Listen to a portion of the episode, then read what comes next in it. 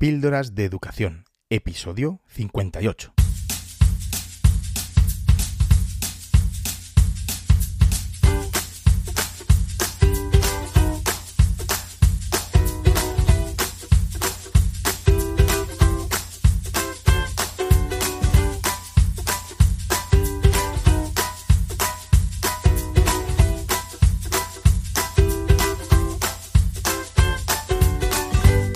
Escuchando Píldoras de Educación, un podcast sobre innovación y cambio educativo. Yo soy David Santos y juntos podemos mejorar la educación un poco cada día. ¿Me acompañas?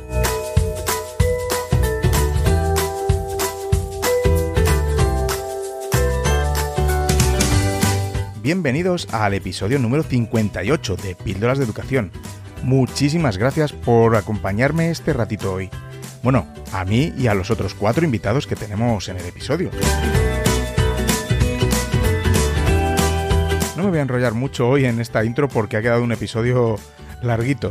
Y, bueno, estoy deseando leer el feedback vuestro y, bueno, cómo, cómo, han ido estas últimas semanas en el cole, porque bueno, tengo muchas cosas que contaros y muchas reflexiones y despotriques varios, pero bueno, eh, vamos, a, vamos a dejarlo para, para el próximo o para otro momento.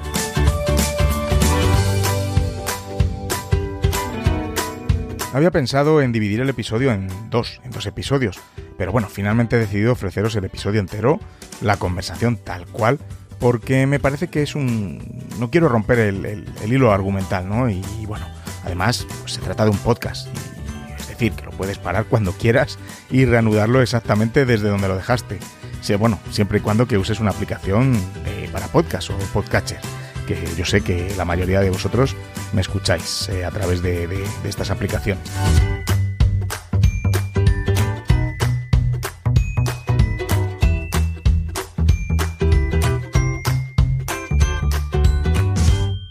Píldoras de educación con David Santos. Y antes de meternos de lleno en el interesante episodio que de hoy, que tenemos hoy, dejadme dar las gracias a Genially. Primero por apoyar a Píldoras de Educación, por tercera vez, en el tercer episodio consecutivo. Y por supuesto por esta genial herramienta que, bueno, pues nos hace la vida mucho más fácil a los docentes. En cuestión de minutos puedes crear impresionantes presentaciones, excelentes infografías, unas, vamos, motivadoras gamificaciones y bueno, muchas más cosas con las geniales plantillas que están a nuestra disposición, muchas de ellas de forma gratuita, en el plan gratuito. Esta última semana he estado usando una presentación que he hecho para unas formaciones a, profes y la verdad es que quedan, quedan espectaculares. Por supuesto, primero está el propósito y la intención con la que lo quieras usar, como bueno, como siempre estoy diciendo, ¿no? Con, con la tecnología. Pero una vez tengas esto atado, el tema visual y, bueno, lo atractivo de las creaciones en Genially es, eh, la verdad, que es insuperable. Además, gracias a Genially celebraremos otro sorteo de una licencia EduPro para que puedas probar todas las funcionalidades durante tres meses. Ve a las notas del episodio en píldorasdeeducación.com barra podcast barra 58 y ahí encontrarás el enlace para apuntarte a este sorteo. Pruébalo de forma totalmente gratuita, que bueno, que si no lo has hecho, eh, pues es el mejor momento de hacerlo. No olvides, entra en el sorteo de Genially en píldorasdeeducación.com barra podcast barra 58.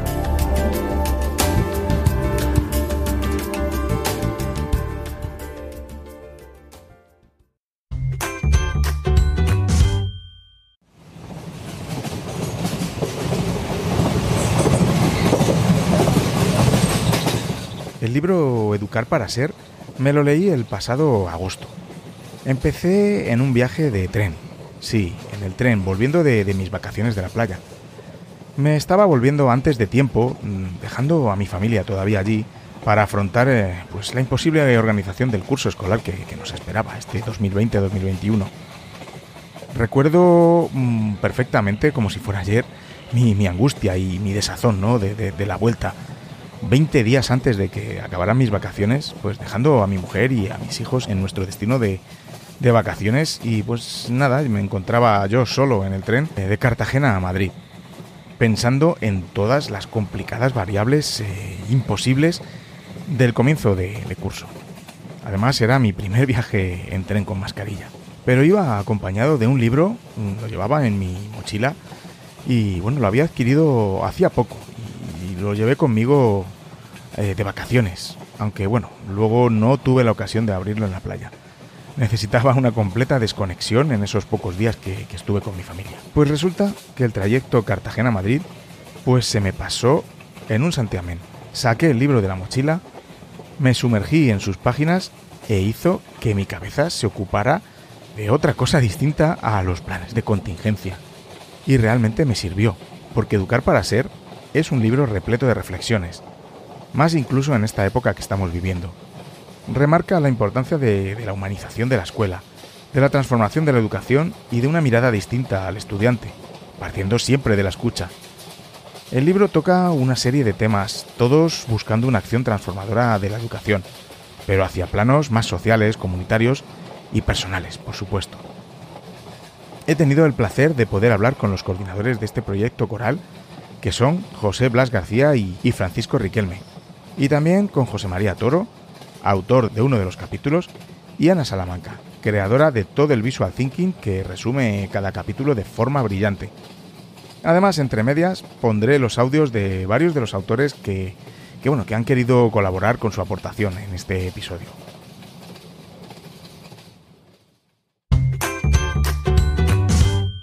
Bueno, pues como dije al principio, aquí tenemos hoy unos invitados especiales. Eh, tenemos a José Blas, a Francisco Riquelme, a José María Toro y a Ana Manga. Y, todos nos reunimos aquí en torno a este gran libro, ¿no? Que es Educar para Ser. Buenas, bienvenidos a, mi espacio, a mi casita, a Píldoras de Educación. Pues bienvenidos, bienvenidos y muchas gracias por, por aceptar este, este invite, esta, esta invitación para hablar de, educación y del libro Educar para Ser.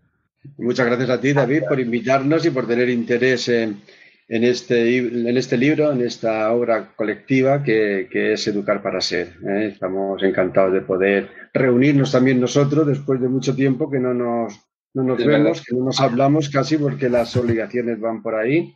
Pero bueno, ahora encontrarnos aquí, aunque sea en lo virtual, eh, con todo lo que conlleva de ventaja y desventaja, es genial. Claro Gracias a ti, claro. Pues bueno, primero vamos a hacer una pequeña ronda de presentaciones. Venga, José, ya que has empezado. Sí, yo, mi nombre es José Blas García, me conocéis muchos, eh, eh, soy maestro fundamentalmente y en este momento estoy trabajando eh, como de educación en la Consejería de, Educación de la región de Murcia porque llevo un proyecto de atención domiciliaria por, que, de alguna manera ha venido a recopilar toda mi experiencia en aulas hospitalarias y, y, en atención domiciliaria y luego también pues lo que tiene que ver con lo telemático. Es un proyecto de, docencia a distancia, telemática, para todos los alumnos eh, que están en casa, que son más de 400, que tienen, eh, que tienen algún problema de salud o bien, mm, digamos, una enfermedad crónica o bien porque la enfermedad que tienen ellos vivientes, pues sería muy peligroso por, por incompatibilidad con COVID, ¿no? Si pudieran ser contagiados. Todos ellos se les ha concedido el derecho de quedarse en casa, el derecho de tener atención educativa domiciliaria. Y, bueno, y en ese proyecto que lo iniciamos ahí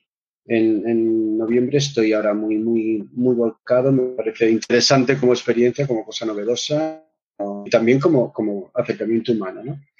Y luego, bueno, pues hago muchas cosas, ya me conocéis, hago contribuciones por ahí, por aquí, por allá, hablo de lo que, de lo divino, de lo humano y de lo que se me ocurre pues en redes sociales y fundamentalmente pues luego también me gusta mucho dar clase y estar con mis alumnos y esa espinita me la quita pues en la universidad que también doy unas clases en la Facultad de Educación tengo esa relación con alumnos ya universitarios. Muy bien, vamos con Francisco, Francisco Riquelme.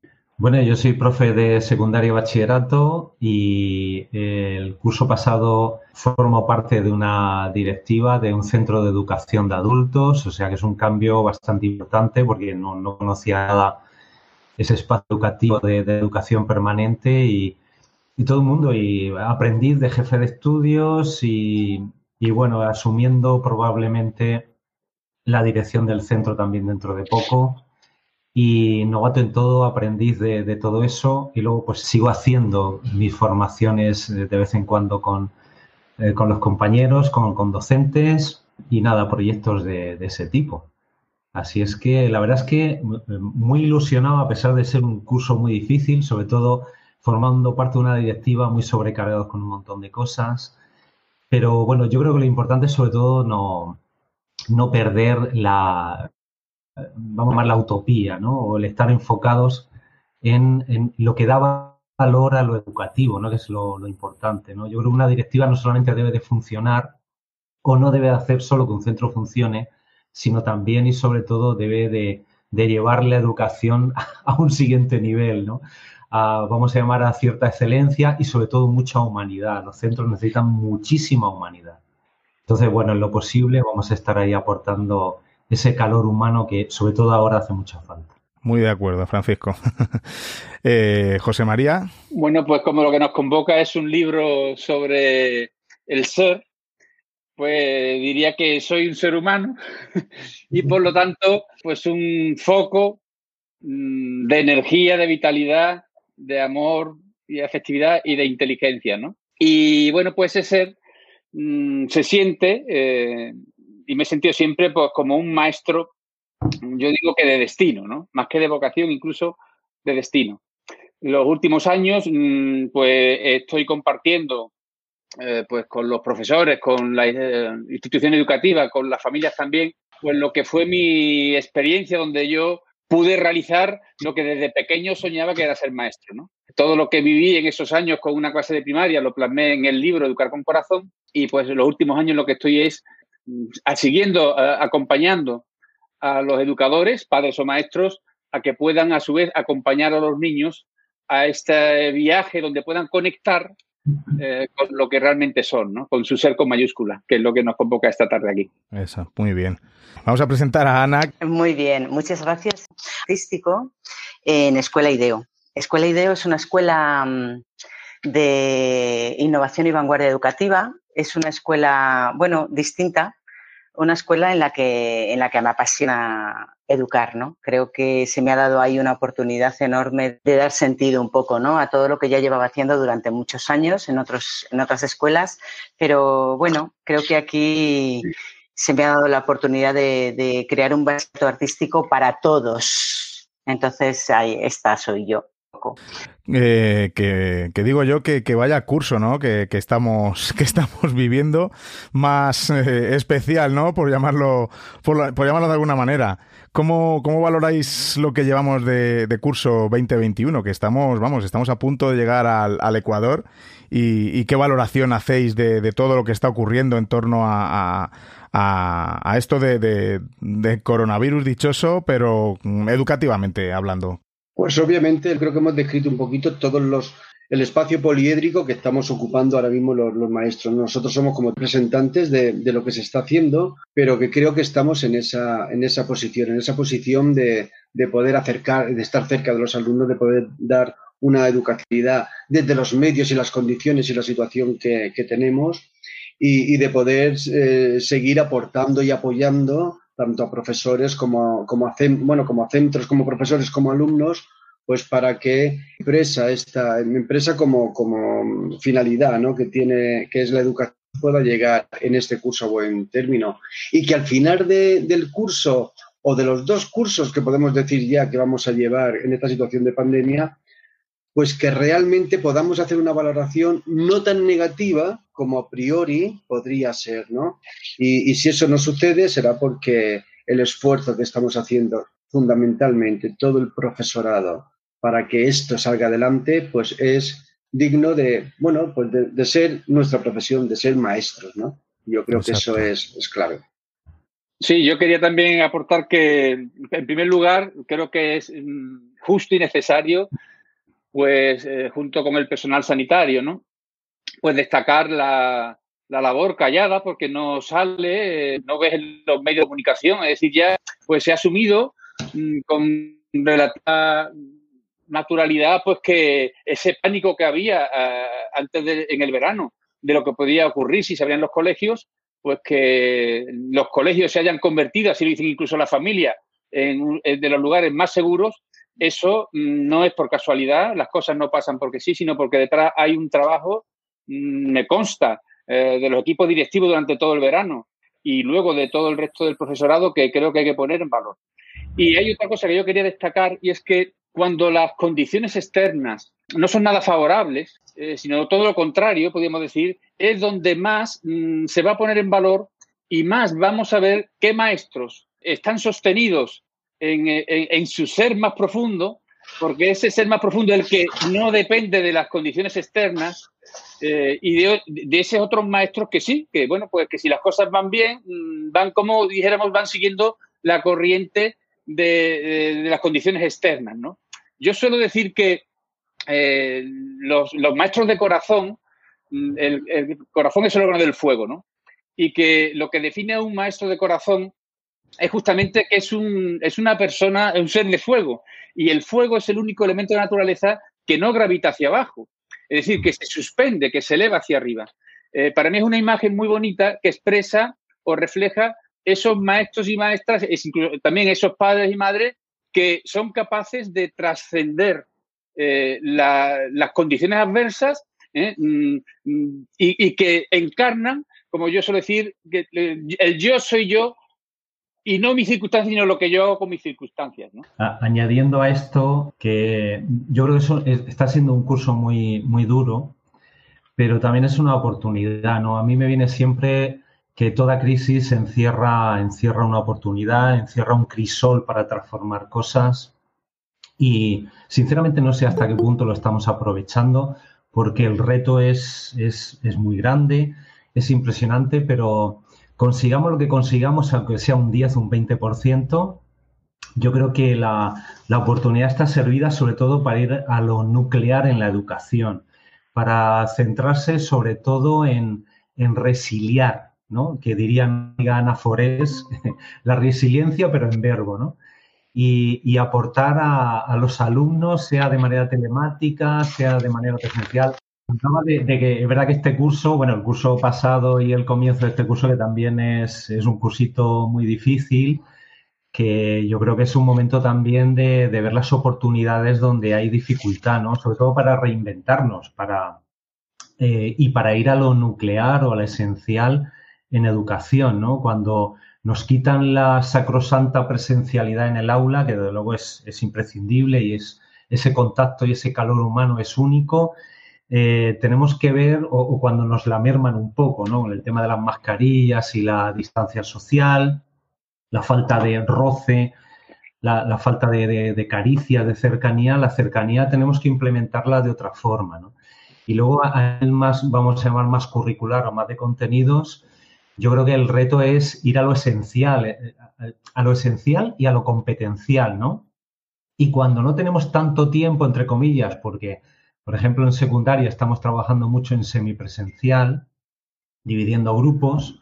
Pues por un lado tenemos que, innovar metodológicamente, pues por ejemplo, yo estoy utilizando Flipper Learning, ¿no? Que me permite avanzar más o menos a la misma velocidad, aunque no sea igual, que simplemente dar la mitad de contenidos a una mitad de clase y cuando les toca llegar a los otros dar lo mismo, ¿no? Yo me parece mucho más ágil utilizar los espacios sincrónicos y asincrónicos, los espacios de casa, los espacios de clase, como una aula extendida, ¿no? Que me parece, José Blas, que tú también hablabas de eso, ¿no?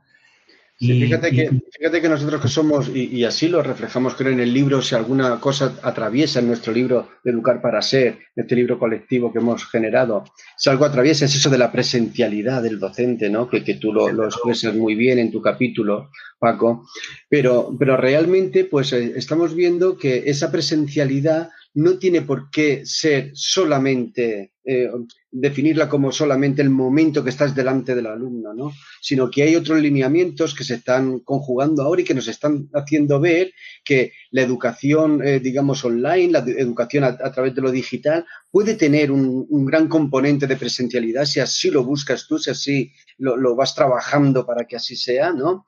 Y luego también puede tener un gran componente inclusivo, también excluyente, pero obviamente también es excluyente y es no presencial incluso lo que hacemos en lo físico. A veces un, maestro, un profesor, un maestro que esté delante de los alumnos y no está transmitiendo ninguna presencialidad y sin embargo hay otros docentes que sí lo que detrás de una pantalla son capaces de transmitir todo el afecto, toda la presencialidad y toda la cercanía. Entonces, en esa disyuntiva de lo bueno y lo malo, lo presencial es lo bueno para la educación y lo no presencial todo es malo, yo creo que, que la oportunidad que nos decía Paco, estamos aprendiendo a que, a que no, no, no, todo es así, ¿no?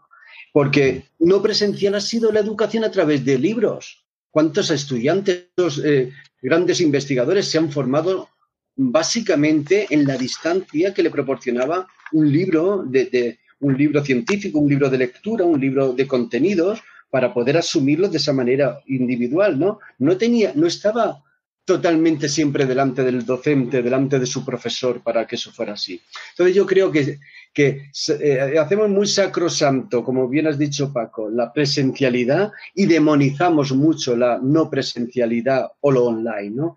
Y sin embargo, la oportunidad que yo personalmente estoy aprendiendo es que en todos lugares está una posibilidad de acercarte a tus alumnos y una posibilidad de educar para, para ser, porque al final no educamos lo que, lo que transmitimos, estamos educando lo que somos. Y ese ser está tanto delante de la pantalla, en la interacción que le provocas, como también en la interacción del aula.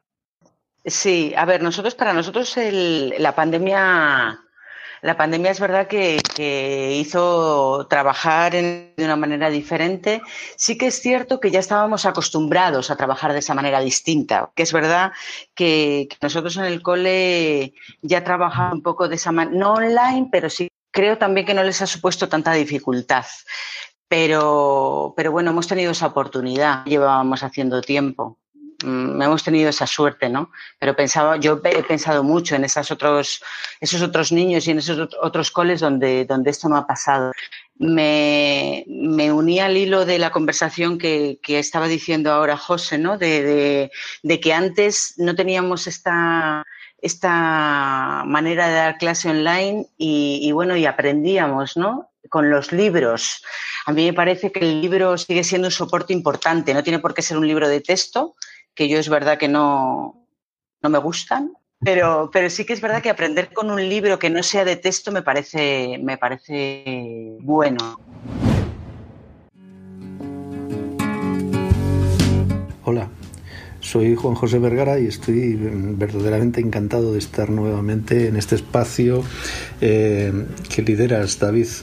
Y esta vez eh, para, para hablar, para acompañar un, un, texto que me parece fantástico, ¿no?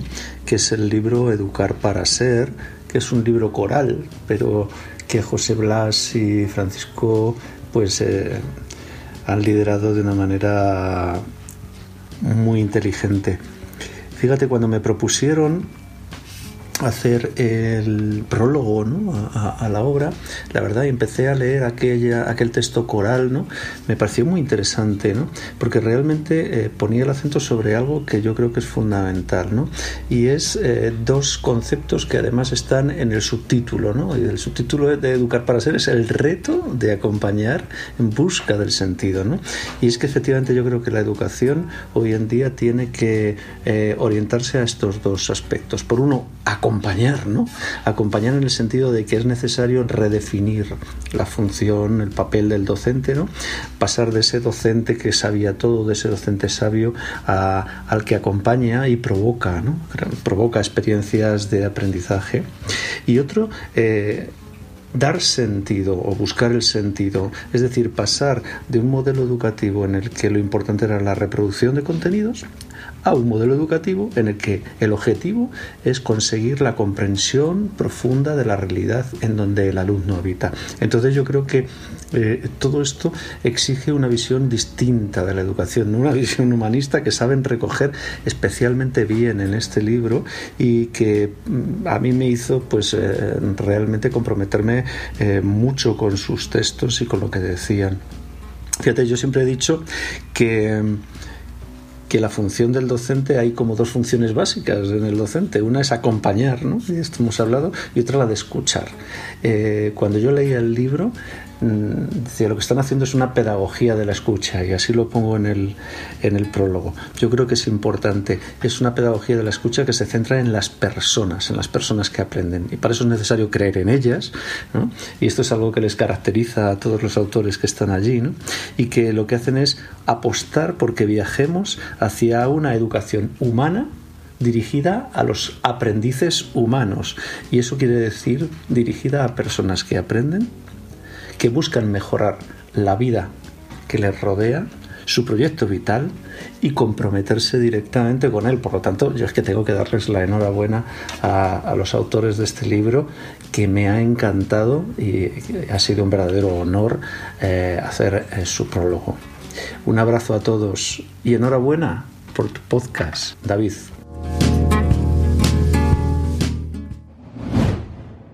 Sí, yo, yo quería un poquito, eh, eh, al hilo de lo que estabais comentando, pues en esta época tan extraña, ¿no? Que estamos viviendo, donde yo estoy de acuerdo, ¿no? Con que la presencialidad eh, a mí me parece, claro, depende también de los entornos, ¿no? En los que estés, pero, por ejemplo, en el caso de mi centro, de mi colegio, a nosotros es fundamental la presencialidad debido a, bueno pues a todos eh, los problemas que tienen nuestros nuestros alumnos nuestras familias a, la hora de conectarse de tener dispositivos eh, bueno lo hemos pasado lo hemos pasado mal por bueno hasta que pudimos hasta que pudimos encontrar la manera de hacerles un préstamo de dispositivos que tenemos en el centro y bueno mm, esto es todo todo todo un debate no que quedaría para para un episodio solo para un episodio, ¿no? Pero bueno, pero ahí estamos, ¿no? Estamos en esta, en esta nueva forma, en este nuevo papel que, que, nos ha tocado desarrollar los docentes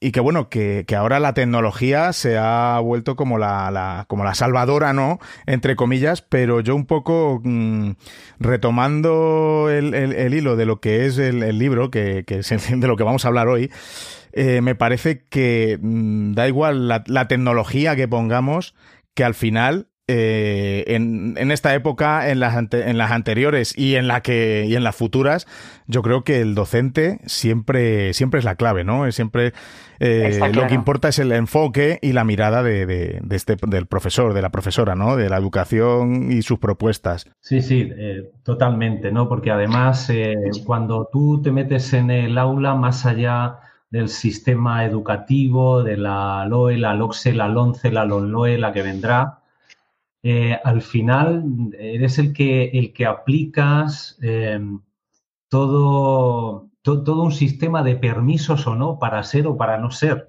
Fíjate que, y, voy a extenderme un poquito brevemente. Es decir, los permisos, no solamente para levantarse ir a la o no, los das tú y el reglamento de régimen de, de cada centro, pero yo me refiero a esos permisos internos para mirar o no mirar, para escuchar o no escuchar, para entrar al aula viendo lo que hay, no con la clase ideal en mi cabeza, sino afrontando la situación real, yendo a lo real. Y, lo primero que se da en, un aula es, es, una comunicación entre personas, es un encuentro entre personas.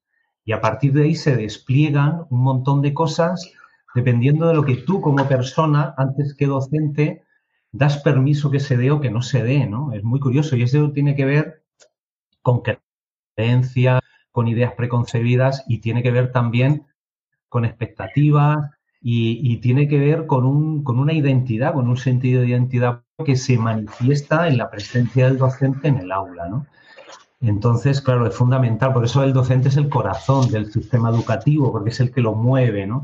Es el que lo lleva a la trinchera, ¿no? Decimos, ¿no? Los docentes, los maestros, los profesores están en la, trinchera educativa. ¿En qué sentido?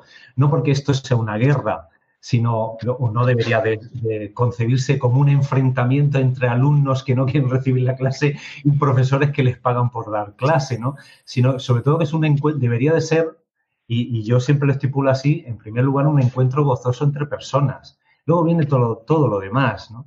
Pero ese encuentro se produce la mirada, se produce la escucha, se producen un montón de interacciones cuya tarea puede ser, por supuesto, es el aprender.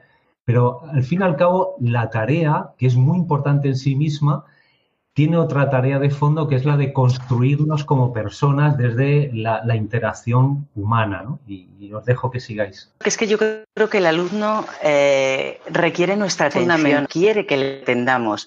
Ese, y esa atención eh, se tiene que dar de manera presencial, porque sí que les puedes hacer de una manera virtual, pero la presencialidad, el cómo estás, estás bien, esa sonrisa. Leía ayer un artículo que, no sé si, bueno, no sé si era un artículo o era un, un, blog, no recuerdo muy bien, de profesores que no se sientan, no sé si lo habíais leído me ha encantado de esto, ¿no? Que el alumno al final lo que requiere es nuestra atención. Entonces, que es una atención permanente la que nos requiere, es una, es una atención de qué tal estás, eh, cómo estás hoy, esa sonrisa que anima o que desanima.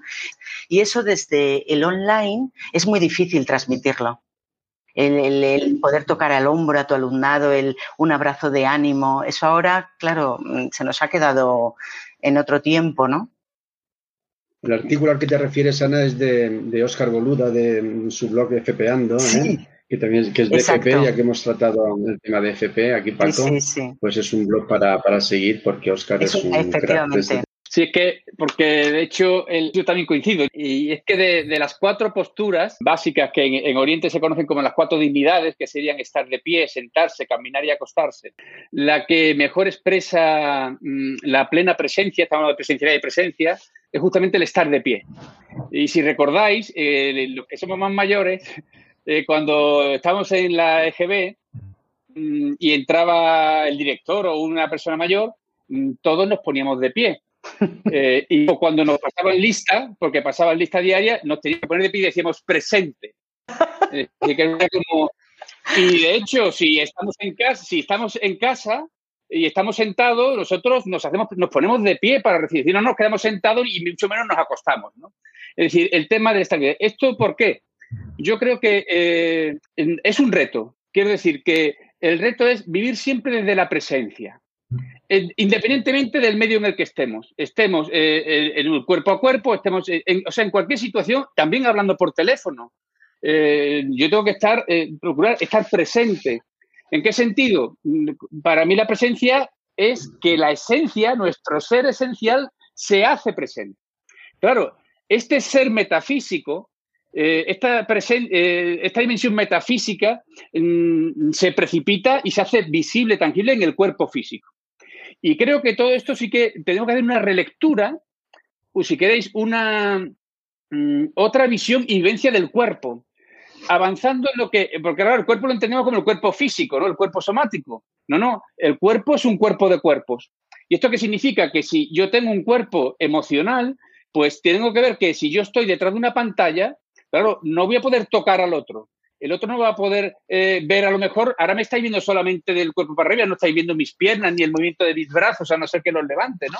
Y sin embargo, yo estoy moviendo las manos por debajo de lo que se ve. Eh, entonces, eh, el cuerpo, mm, ver que el cuerpo va más allá que el cuerpo físico, que somos un cuerpo de cuerpos y que, por lo tanto, el reto que tiene un maestro, que, por ejemplo, si hay un confinamiento y el niño no puede estar en el aula, yo tengo el reto de yo hacerme presente, hacerme regalo, eh, que, lo mejor de mí mismo, mi esencia, pueda mostrarse a través de la cámara. ¿eh? Y, ese es el reto que tenemos.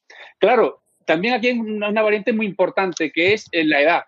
Quiero decir, para un alumno universitario mm, que ya tiene su madurez personal mucho más avanzada, pues vale, pero un niño eh, de educación infantil, un niño de educación primaria, lo que decía antes, apuntaba Paco, eh, estamos en la primaria, estamos no en la parte de eh, la escuela como lugar de formación o instrucción, sino como lugar donde crear las bases de la construcción de la persona. Ahí sí que es fundamental la interacción humana, porque ahí el alumno tiene que respirar de la proximidad, los conflictos que se dan, porque claro, cada niño en su casa, por eso fallaban todos los estudios de psicología infantil, porque cuando tú sacas a un niño de un aula para hacerle una exploración psicológica, ese niño no es el mismo que cuando vuelve al aula. Entonces, lo que, lo que descubres en el laboratorio no vale para cuando el niño está en el aula. Entonces, ahí tenemos, eh, para mí el reto es de, mm, independientemente del ámbito que usemos, mm, esa conexión del, educador con su ser esencial y, ver cómo en los contextos, mm, diremos, virtuales, garantizamos lo máximo posible esta conciencia, como diríamos, corporal, ¿no? De ese cuerpo de cuerpos. Me encanta, me encanta ese reto, José María, me encanta ese reto porque, a, mí, también, es ¿eh? necesario también. Quiero decir, estamos en un momento en el que ese reto eh, lo tenemos que plantear como una necesidad, ¿no? No quedarnos en el, en el deseo bucólico de, ay, cuando yo tenía a mis alumnos en clase, cuando yo los mm. tengo a todos ahí reuniditos como eh, alrededor de, en, mi, en mi asamblea. Vale, ese es genial, pero es que este otro es el que tenemos ahora y es el que podemos hacer, ¿no? Y seguramente, como decía al principio, entre uno y otro, y como muy bien apuntado José María, al final, esa presencialidad del profesor, el estar presente, el darte a ellos, el acercarte a ellos, el, conseguir que incluso a través de la red te sientan a su lado, ese es un reto bueno, que tenemos que ir explorando y que a mí me apetece mucho explorar. ¿eh? La experiencia que estamos teniendo como os decía, del SAE, del Servicio de Atención Educativa Domiciliaria. Eh, nuestras maestras, que son maestras que nunca habían estado en esta situación, obviamente, y están encantadas porque los alumnos ya eh, sienten ese espacio y ese momento como su clase, sienten a los demás como sus compañeros, eh, ya les le, piden poder hacer recreos virtuales, es decir, déjanos la pantalla abierta durante 10 minutos porque queremos hablar de nuestras cosas sin que tú estés delante, exactamente igual que ocurre en el recreo, ¿no?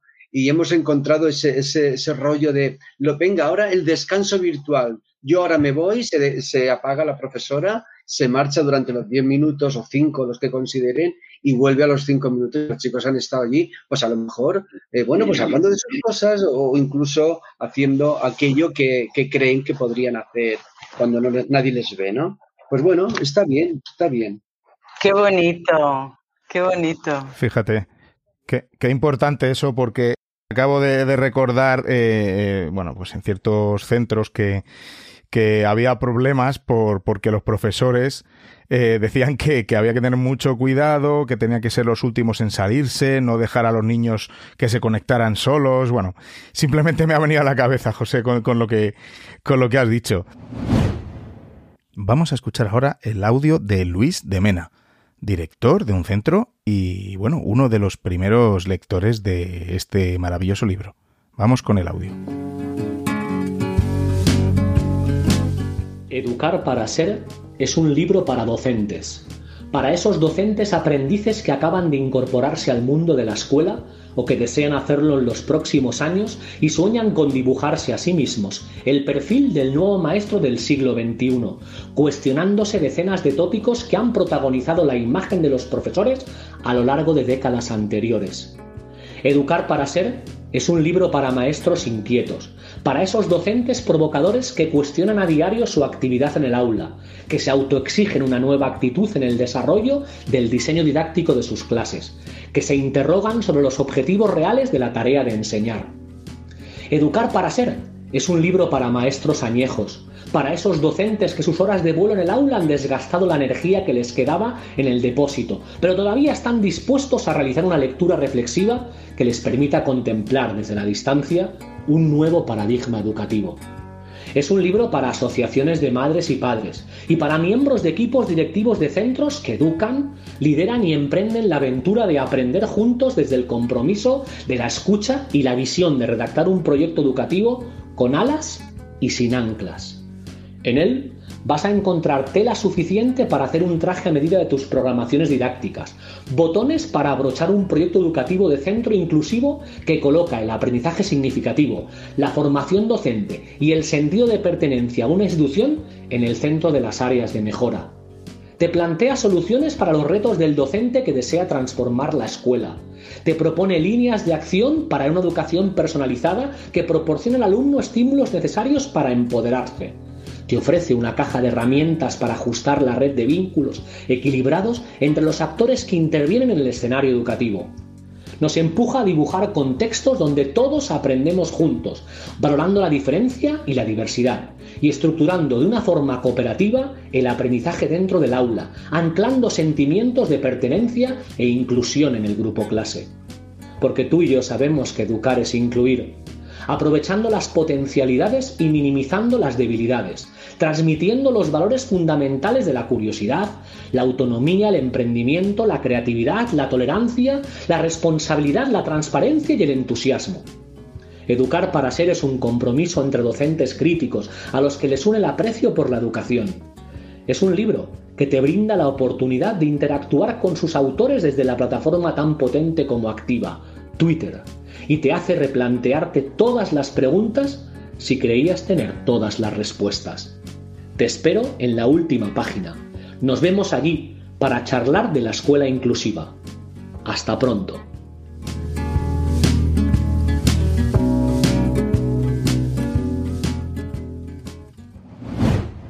Vamos a, iba a decir a retomar eh, el libro, no educar para ser, pero yo creo que no lo hemos, no hemos dejado en ningún momento el libro porque es que esto es mucho de, mucho de educar para ser, mucho, mucho. De, desde el principio está presente. sí, sí, eh, por eso. Yo creo que incluso al final, pues esta visión transversal, ¿eh?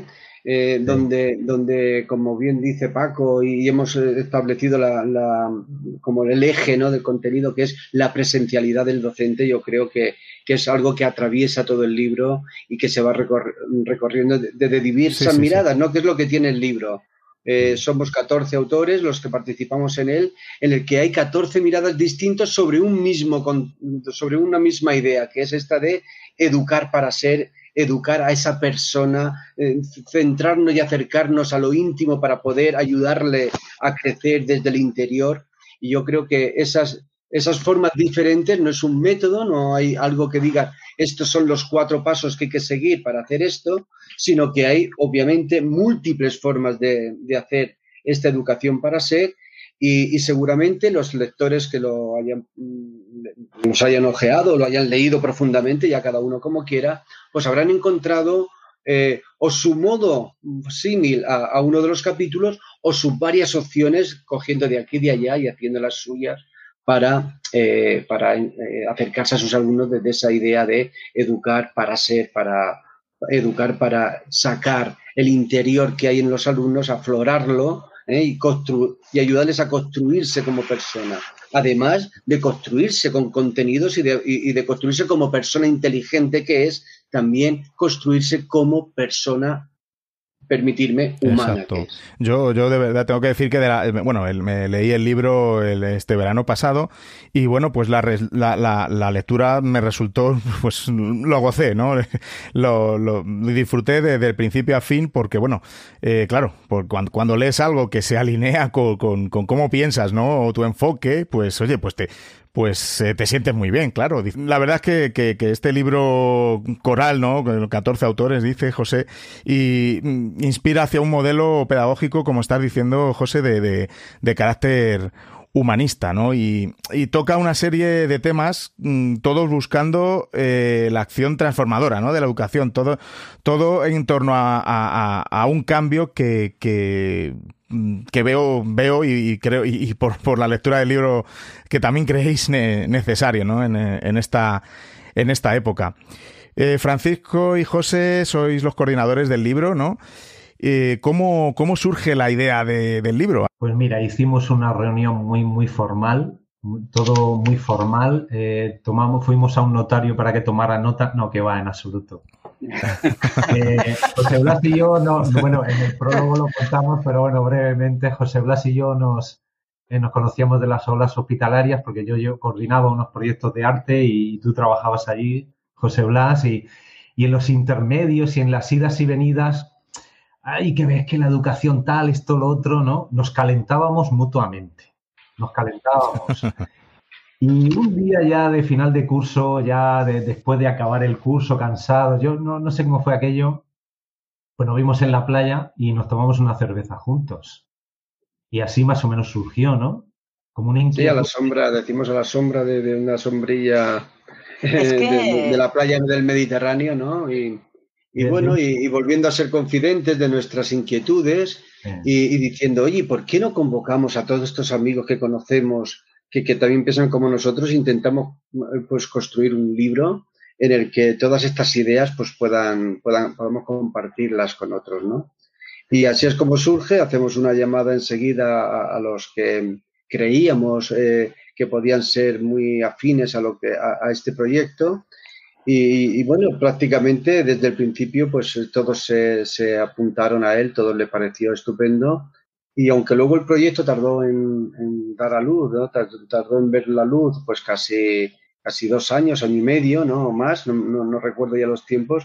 Pero bueno, pues porque luego estamos en mil cosas todos y porque todo el proceso editorial también sabéis que es complejo y nosotros somos novatos absolutamente en esa coordinación y, y ahí hemos estado, pero bueno, no, no tenía, la prisa no era importante, lo importante era al final el producto, ¿no? La última que se engancha es Ana, o de las últimas, porque creíamos que, que, había que darle también ese valor, ese valor que, que es la imagen, ¿no? Y, y, ahí se lo pedimos a Ana. Y ahí se anotó, dijo que sí. Sí, me, me, parece, a mí me, bueno, por, porque a mí eso que, que, que tú tienes como, como talento, ¿no? Como virtud, a mí se me da fatal, ¿no? Entonces... No, no, no, no, lo, no, no, no, no, no, ¿eh? Todos sabemos dibujar. Sí, ya me he hecho un par de, cursos de, visual thinking, pero me cuesta, me cuesta, ¿no? Y, a mí me parece increíble, yo admiro la, capacidad de, síntesis de, esas, de esos dibujos, de esos... Eh, y, es que cada, capítulo tiene su, su resumen, ¿no? Por, decirlo, bueno, su, su resumen en, en, eh, esquemático en ese, en esos dibujos. ¿Cómo, ¿Cómo haces para sintetizar todo, todo eso en, en, además que, que me parece brillante, ¿no? Porque, porque recoge exactamente la, la, esencia, ¿no? del capítulo. Bueno, a ver, yo sí que es verdad que cuando José me, me llama para, para dibujar, bueno, yo todo lo que sea dibujar nunca puedo decir no, no puedo. Y sobre todo cuando el proyecto veo que es un proyecto de docentes, de docentes que quieren, que quieren hacer las cosas de otra manera y que además eh, tienen en común una cosa y es la pasión. Entonces, es verdad que cuando yo veo pasión y veo emoción, me resulta muy fácil resumir en imágenes algo que yo también siento, ¿no? Eh, es verdad que, que cada capítulo invita a esto, ¿no? Invita, invita a crear no sé cómo decir, unas, unas, condiciones de diálogo entre la palabra y el dibujo, que yo creo que, que igual ayuda, ayuda al lector a ver más claro ese educar para ser, ¿no? ¿Cómo tiene que ser ese educar para ser? Porque, porque el diálogo, el dibujo y la palabra a ver, yo, creo que son oportunidades para, para, vivir juntos esa experiencia de aprender, ¿no? Sobre todo, a mí una cosa que me ha encantado es que yo, yo, yo iba viendo el libro antes que saliera a la luz, ¿no? Yo iba teniendo todos los resúmenes de todos y eso, y eso me encantaba, ¿no? Porque, porque sí que estaba, me estaba dando cuenta de que todos hablábamos de lo mismo, todos hablábamos de eh, llamar la atención del alumnado que se mueve en el umbral este de la indiferencia, ¿no? Que, que se topan con el muro este que, que estábamos comentando antes de la incomprensión que tiene nuestro sistema educativo. Todos hablábamos de, de, querer cambiar las cosas y entonces eso me encantaba porque iba en mi línea y para mí cuando, cuando estoy con un equipo que va en mi línea me resulta muy fácil dibujarlo muy fácil. Hemos tenido mucha suerte, la verdad, porque, porque a todos los amigos a los que nos hemos dirigido, amigos en el, sentido amplio de la palabra, porque algunos no son amigos de, de, copas, ¿no? ni mucho menos, sino amigos sobre todo de, opinión, amigos de, conjugar y de empatizar con ellos en lo que leemos, en lo que escuchamos, en lo que escribimos, pues eh, todos nos han abierto las puertas. Bueno, eh, con decirte que ya lo conoces muy bien, ¿no? el maravilloso prólogo que nos ha hecho Juan José Vergara del libro, pues es toda una joya que, que no vino nada más que a, digamos, envolver toda nuestra idea de una manera magistral como él suele hacer las cosas, ¿no? Esa idea de la pedagogía del espejo y esa pregunta que él se hace de ¿a quién mira el docente cuando diseña sus clases que, que abre el primer párrafo del libro? Pues creo que es esencial de, la idea que, que, tiene en sí mismo la educación eh, la educación para ser o educar para ser. Es que además yo sí que sí que he visto, yo que iba viendo cada, cada capítulo que iba mandando José Blas, yo veía que eran experiencias de, docentes que, que, compartían ese estoy aquí, yo también lo comparto, eh, yo lo hago también, eh, me gustaría contagiar para que otros lo hagan, ¿no? Entonces eso es fantástico. Son 14 personas ahí trabajando en lo mismo, ¿no?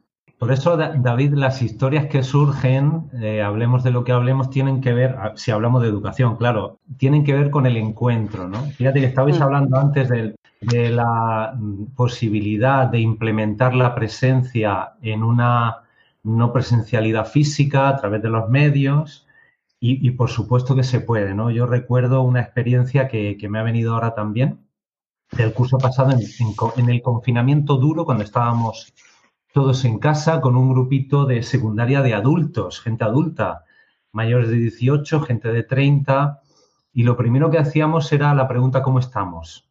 ¿Cómo estás? ¿No? Y siempre era primero hablar de nosotros y luego, pues, lo que tocaba dar, ¿no? Pero ya desde, desde el cómo estamos, ¿no? Y, bueno, eso era, es un espacio de, acogimiento y de acompañar a, lo que somos y cómo estamos cada uno, que recuerdo que, que luego cuando, cuando terminó el curso me pidieron seguir, incluso en julio, y, este, y este curso, claro, lo echan de menos porque eh, tienes, tienes que generar ese espacio de encuentro. Es que hay que generarlo. Y el que da permiso para generarlo es el profe. Sí, es verdad. Más allá, claro, o, la educación es solamente algo que tiene que ver con esto, con la cabeza, o si es algo que tiene que ver con todo el cuerpo, que yo estoy con José María, con todos vosotros, con el encuentro, con el cuerpo, con la corporalidad, con la presencia tenemos que educar para, el ser completo, llamémoslo educación integral, holística, el término que nos guste, educación completa. Y eso implica los instintos, el cuerpo físico y sus necesidades, ser amable con esas necesidades en el aula, que muchas veces no lo somos. Tiene que ver con acoger las emociones que surgen a cada segundo en el aula, anda que nos surgen emociones. Y tiene que ver, por supuesto, también con integrar lo intelectual con esos otros dos cuerpos o dos centros o como, como queramos llamarlo. Entonces, ahí eso necesita que el docente construya ese espacio de posibilidad. Escuchamos ahora el audio de Ana Forés, autora del capítulo 5, que se titula Dos miradas neuroeducativas y sus nexos. En el capítulo 5, Dos miradas neuroeducativas y sus nexos, vamos a encontrar justamente dos excusas para hablar del ser desde la neuroeducación. En la primera vamos a hablar del ser con otros, la importancia de nuestro cerebro social, la importancia de conectar con los demás para poder ser nosotros mismos.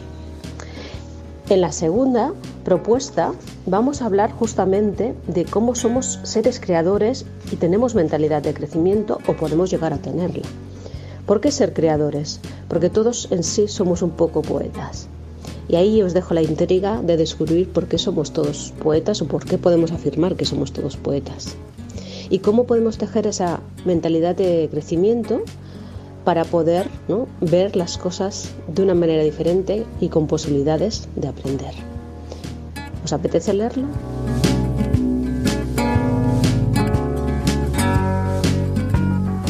Hola, mi nombre es Enrique Sánchez y me gustaría recomendaros la lectura de un libro, Educar para Ser, el reto de acompañar en busca de sentido.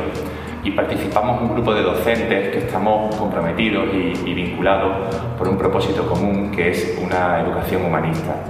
Yo en concreto colaboro con un capítulo sobre los sistemas relacionales en educación, un capítulo que habla sobre pedagogía sistémica, sobre las relaciones que se dan entre el profesorado, con el alumnado y con la familia, y en el que vais a poder encontrar eh, los recursos teóricos que fundamentan esta práctica docente y también los recursos prácticos que os van a permitir llevarla al aula, actividades que, que yo he diseñado y aplicado en mi centro y que me han funcionado muy bien.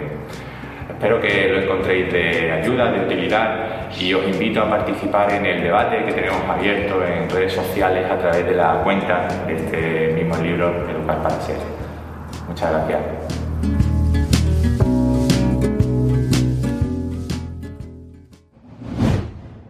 Y es que yo creo que, como docentes, ¿no? Que eh, no debemos eh, tener en cuenta solo los contenidos, ¿no? Eh, solo el conocimiento, que sí, que estamos de acuerdo en que es importante, pero hay muchas otras dimensiones ¿no? que tenemos que, tener en cuenta para, llegar a nuestro alumnado, ¿no? Porque no por, por, por estar ahí presente o, o, tras una reunión de Meet, Zoom, Skype, lo que sea, eh, eh, vamos a llegar a él. Entonces, para mí me parece fundamental el conectar personalmente, ¿no? Y de eso se habla mucho en el, en el libro.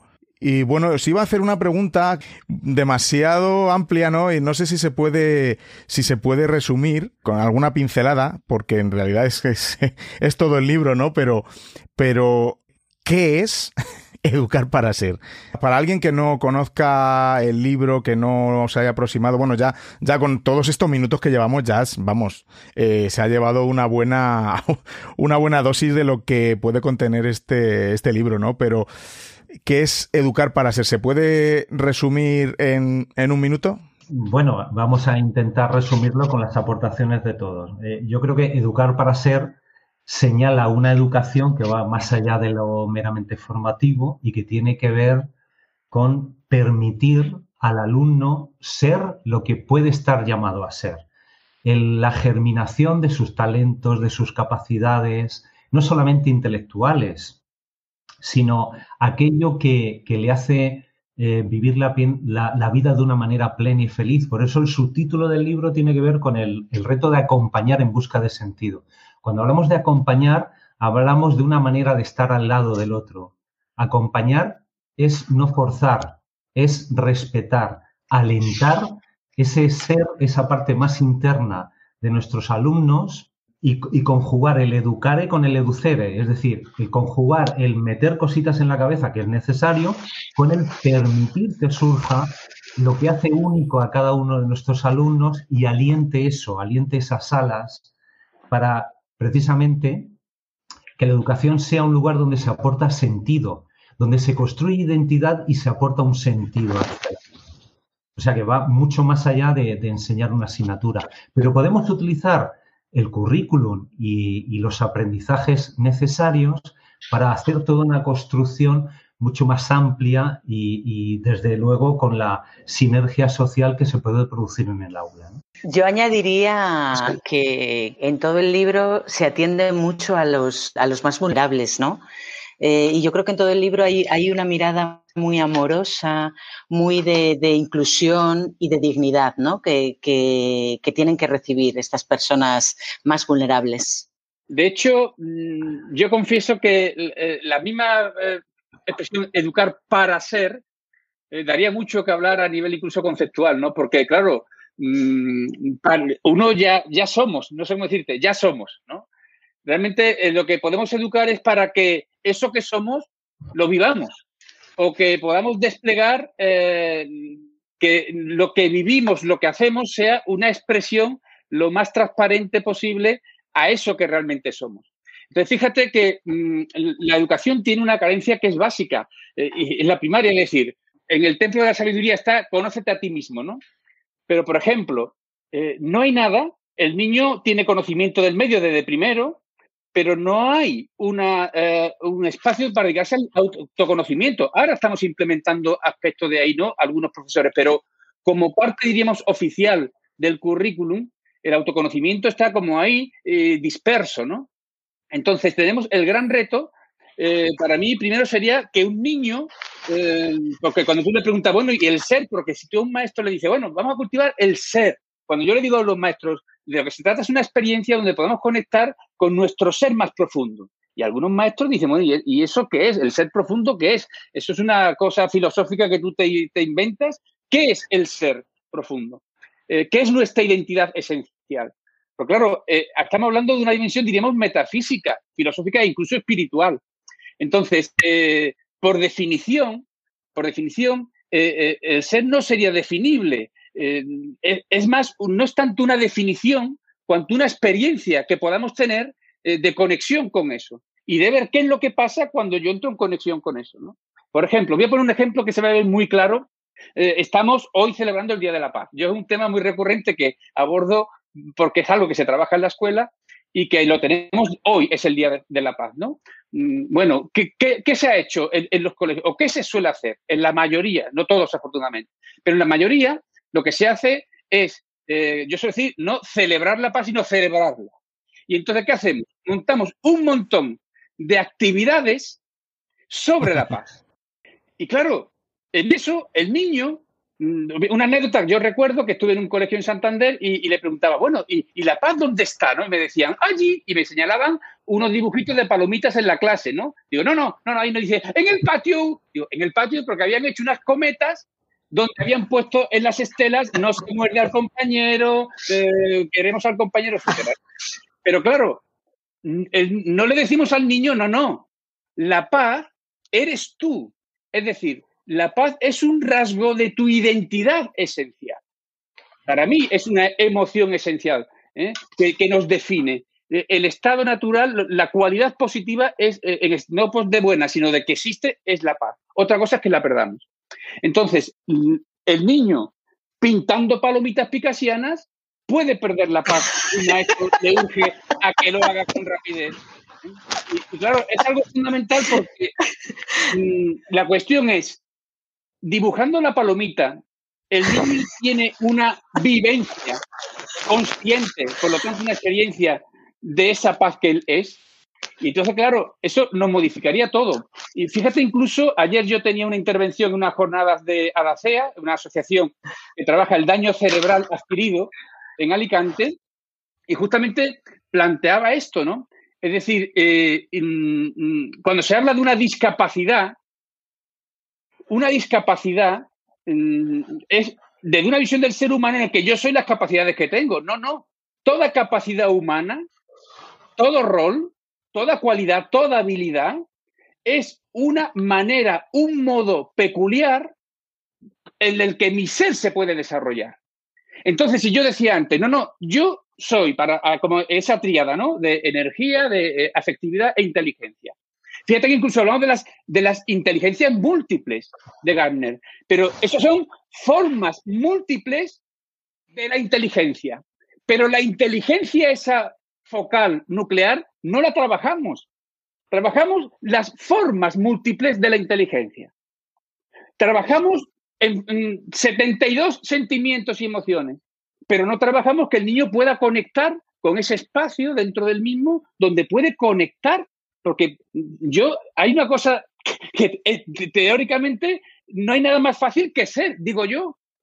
Si yo soy, más fácil que ser, porque todo lo que queremos ser, y fíjate que eh, cuando yo ahora que entramos en invierno, que es la estación de la semilla, y la semilla es un símbolo de que por ahí un poco va la aportación mía al libro, ¿no? De hablar de la educación como un proceso de que lo potencial, lo que el niño como semilla, es decir, esa afectividad que yo tengo está como potencia, está en modo semilla.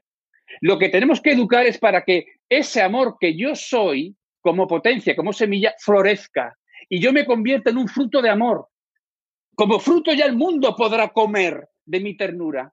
¿eh? Y como árbol la gente podrá descansar a la sombra de, mis hojas y de, de, mis ramas, ¿no? Entonces creo que eh, el libro lo que plantea es, justamente, para mí es uno de los grandes valores del libro, desde distintas eh, mm, sensibilidades, perspectivas, porque cada uno juega una perspectiva, lo que es bueno del libro es que nos colocamos en un mismo lugar de partida y sobre todo también en un mismo lugar de hacia dónde apuntamos. Cuando decía Paco que tiene un subtítulo el libro que es, eh, decía lo de la, en busca del sentido, ¿no? Y claro, sentido es significado, muy importante el significado de la pedagogía, pero también apunta a una dirección. Y todos apuntamos a que una educación tiene que, mm, de alguna, porque andamos desorientados, tenemos que reorientar hacia el adentro del niño. Y eso significa que hacemos del cuerpo del niño, de ese cuerpo de cuerpos, del niño el cuaderno de trabajo. O sea, la paz no hay que trabajarla con murales, con carteles, sino en el músculo, en la mirada, en el respirar del niño. Pues sí, sí, efectivamente esa idea, bueno, este ejemplo que has puesto, que, es algo, eh, es algo tan, tan, tan claro cuando tú lo explicas y que tantas veces seguramente lo hemos visto desde otra perspectiva, y luego en la, en la práctica, cómo nos dejamos llevar ¿no? en, esa, en, esa rutina de, de, lo externo, ¿no?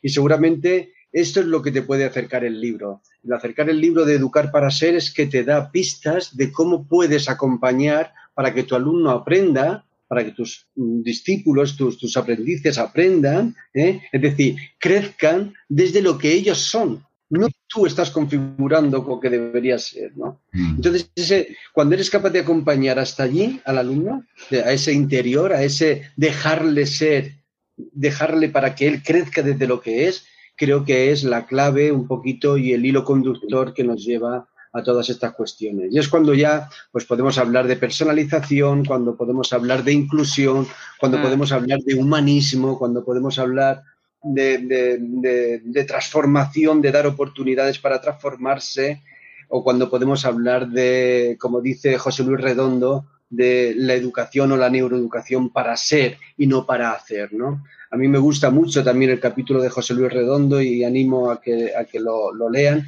porque José Luis Redondo es un profe que está a pie de aula permanentemente y, y, súper crítico con lo, que, con lo que él hace cada día en su aula, ¿no? Y ese, ser tan súper crítico y tener la mirada puesta en lo que quiere hacer, que es acompañar a que cada uno crezca, pues es capaz de, de, trasladarnos con estos ejemplos y con otros eh, experiencias que, que, nos llevan a la realidad de lo que debe ser esta educación para ser, ¿no? No quiero dejarme, me gusta, como sé que van a haber también comentarios de otros compañeros que han participado, aunque no, no directamente, pero no quiero dejar de, comentar también la aportación de Salvador Rodríguez Ojaos o de Antonio Márquez Ordóñez o de Viridiana Barbán, que, desde esa idea que decía Paco antes de dejar, al, de dar permiso para, ¿no? Y en la escuela es que necesitamos dar permiso para muchas cosas y necesitamos dar permiso para que los alumnos aprendan a pensar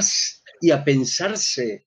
Y en ese pensarse está el conocerse, que decía también Toro hace un momento de lo importante, aquí hemos venido a aprender a conocernos. ¿no? Y para eso tenemos que tener dominio y tenemos que darle lo que decimos, darle los mandos al alumno, el alumno, la enseñanza eh, centrada en el alumno. ¿Todo esto qué significa? Pues significa que le tenemos que dar permiso para que haya cuestiones que ellos vayan construyendo de ese ser que son. Y, el dar permiso es, te ayudo a conocerte, te ayudo a que sepas que hay habilidades que no están escritas en los libros y que tú tienes que ser capaz de, de, dominarlas, porque así es cuando tú vas a tener, de dominar tus habilidades, porque así es cuando vas a tener el control de tu propio destino. ¿no? del, control de aquello que quieres hacer en este, en este mundo, de, cómo tú quieres transformar el mundo y cómo quieres habitarlo.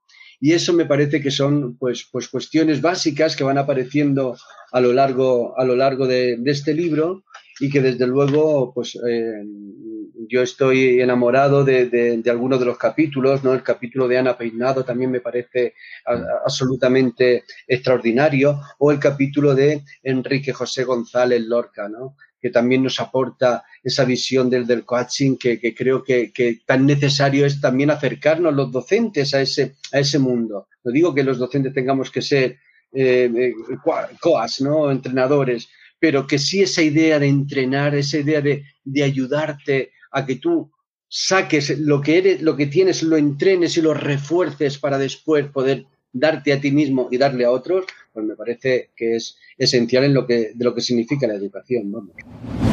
José Emilio Linares es el autor del capítulo 13 del libro, donde aborda el aprendizaje cooperativo para contribuir a esta educación del ser como desarrollo de, todas las potencialidades del individuo. Distancia social y cooperación, si es posible. Actualmente, en el nuevo contexto social que nos encontramos, se evidencia más que nunca la importancia de la cooperación entre los individuos que formamos la sociedad. La sociedad se evidencia como interdependiente, donde todos nos necesitamos, los unos a los otros, en la que es fundamental la participación de todos en la medida de sus posibilidades. Participación que ha de estar presidida por la responsabilidad de cada uno en abordar precisamente aquella parte que les toque o que puedan contribuir socialmente. Si estamos educando para los individuos del futuro, es fundamental que estos tres pilares se desarrollen y se dote a los alumnos de las destrezas necesarias para ello, que contribuyan al desarrollo de su ser. Todo esto en el nuevo contexto que nos encontramos en el aula parece que es más complicado. Hemos visto y hemos organizado el aprendizaje de una manera que promovía precisamente acercamiento, interacción, eso no está reñido con la situación actual. Lo que no hemos de perder de vista son los principios del aprendizaje cooperativo, la finalidad, y es que los alumnos interactúen entre ellos para incrementar el máximo tiempo de participación activa de todos y cada uno, y que todos muestren precisamente la huella de su trabajo individual. Por tanto, lo que hemos de buscar son estrategias que esto lo haga posible dentro precisamente de unas relaciones positivas.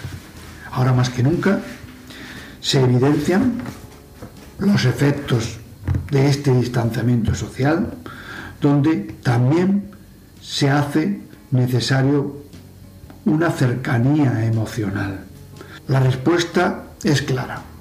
Una vez que hemos sido testigos de que el aprendizaje cooperativo es un medio privilegiado para dar respuestas a todos y a cada uno de nuestros alumnos, un medio privilegiado para la excelencia y la equidad, sabemos que no seríamos capaces de volver a un sistema de aprendizaje individual que se deja a tantos alumnos en la cuneta.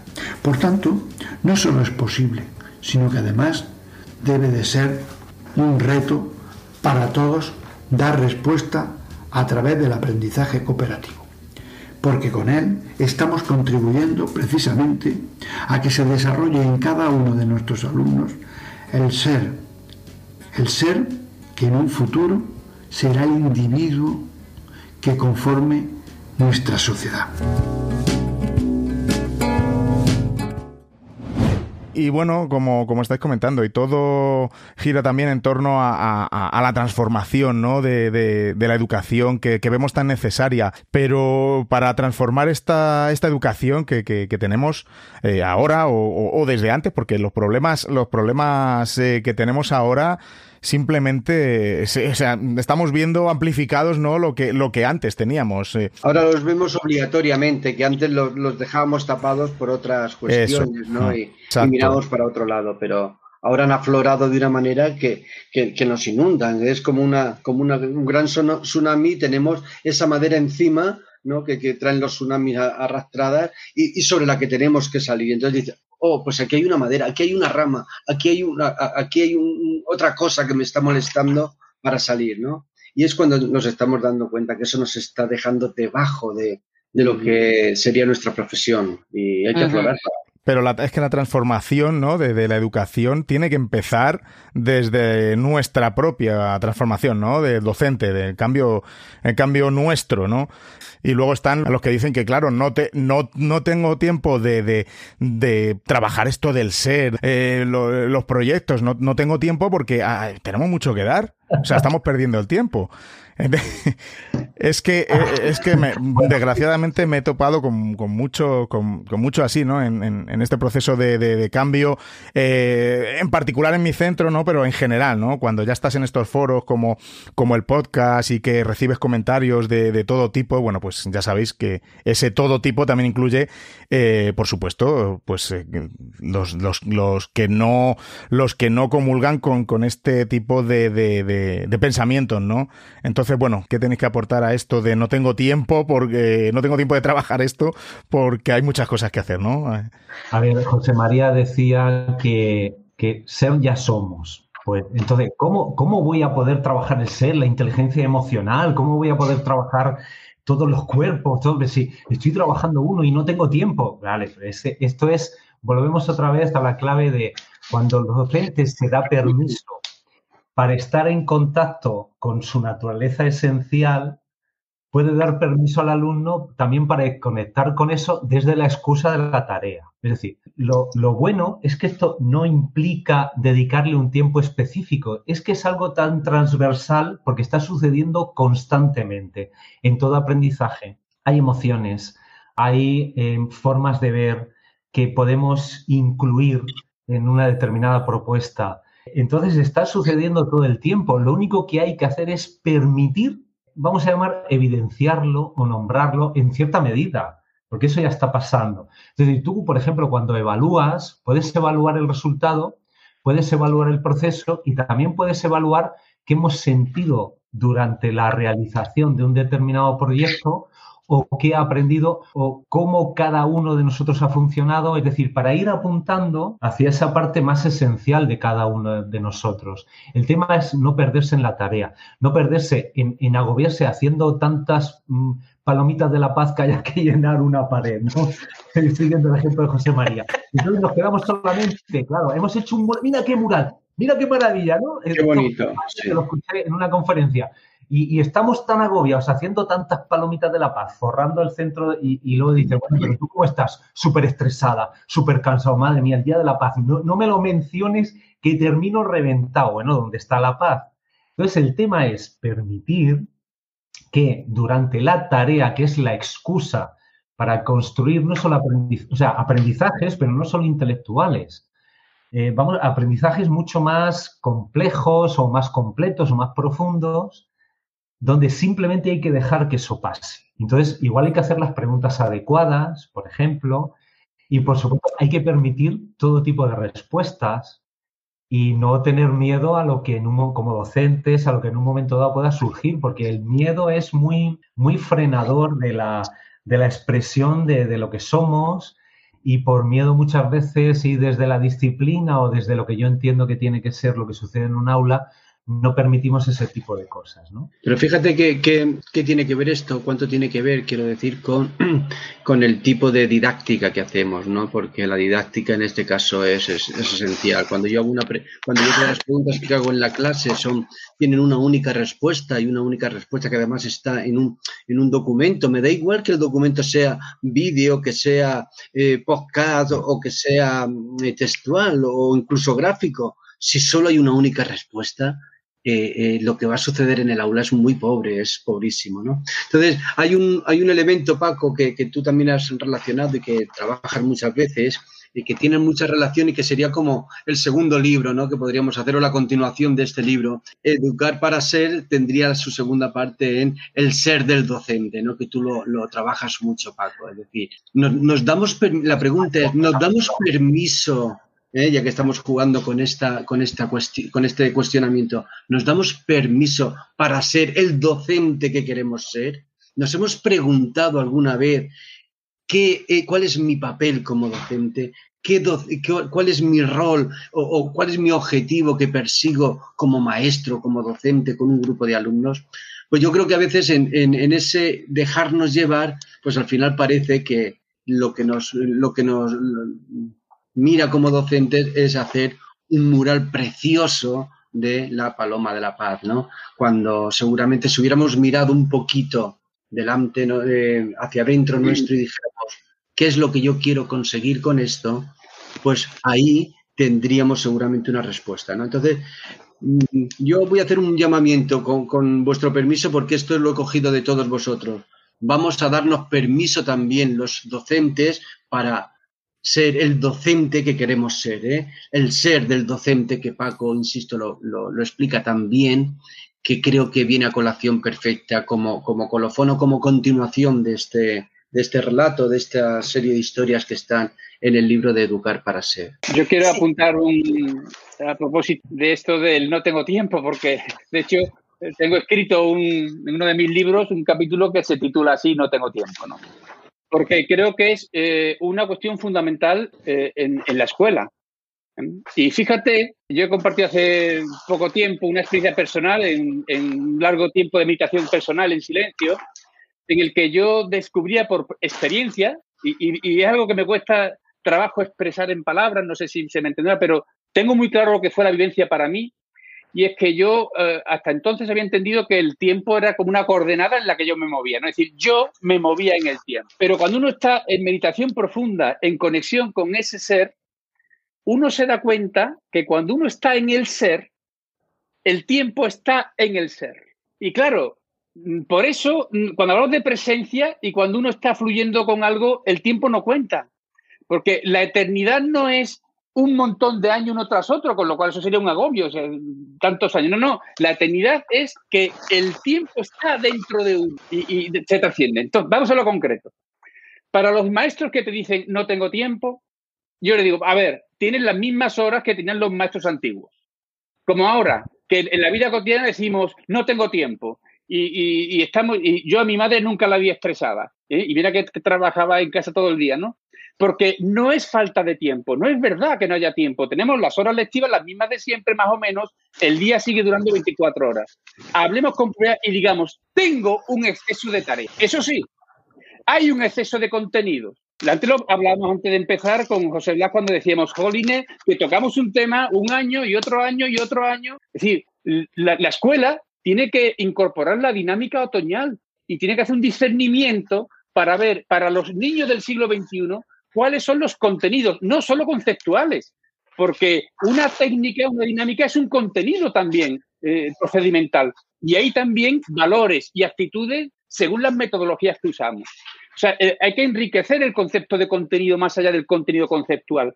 Todo lo que se mueve en el aula es contenido. La manera como respira un maestro delante del alumno es un contenido. La manera como yo borro la pizarra delante de los alumnos es un contenido, porque estoy mostrando a los niños un modo de, de hacer un gesto cotidiano y de vibrar en la vida. Estoy transmitiendo precipitación, prisa, ansiedad en el simple gesto de borrar la pizarra, ¿no?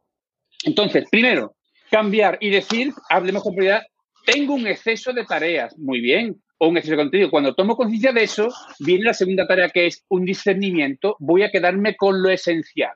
Tendríamos que hacer una parada en la comunidad educativa para que reflexionáramos, pero el problema es que en los claustros no se reflexiona, porque los claustros son todo en torno al cómo.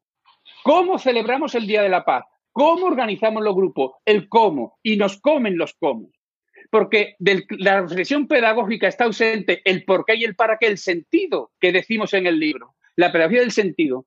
Un maestro se quema cuando lo que hace carece de sentido, porque si yo tengo una causa por la que eh, hago mi trabajo, es un, se convierte en la causa, lucho por una causa pedagógica. Entonces habrá dificultades, me podré cansar más o menos y tendré mis recursos, para hacer frente a eso. Pero realmente la cuestión para mí fundamental es una reformulación del tiempo. Una escuela que los horarios están al servicio de las asignaturas y no al servicio de la vida. ¿Cómo podemos pedirle a un maestro que en tres cuartos de hora, módulos horarios que están organizados aquí, lleve en tres cuartos de hora cinco o seis diversificaciones curriculares? ¿Alguien me lo puede explicar? Porque los que hemos estado en aula sabemos que eso prácticamente es inviable.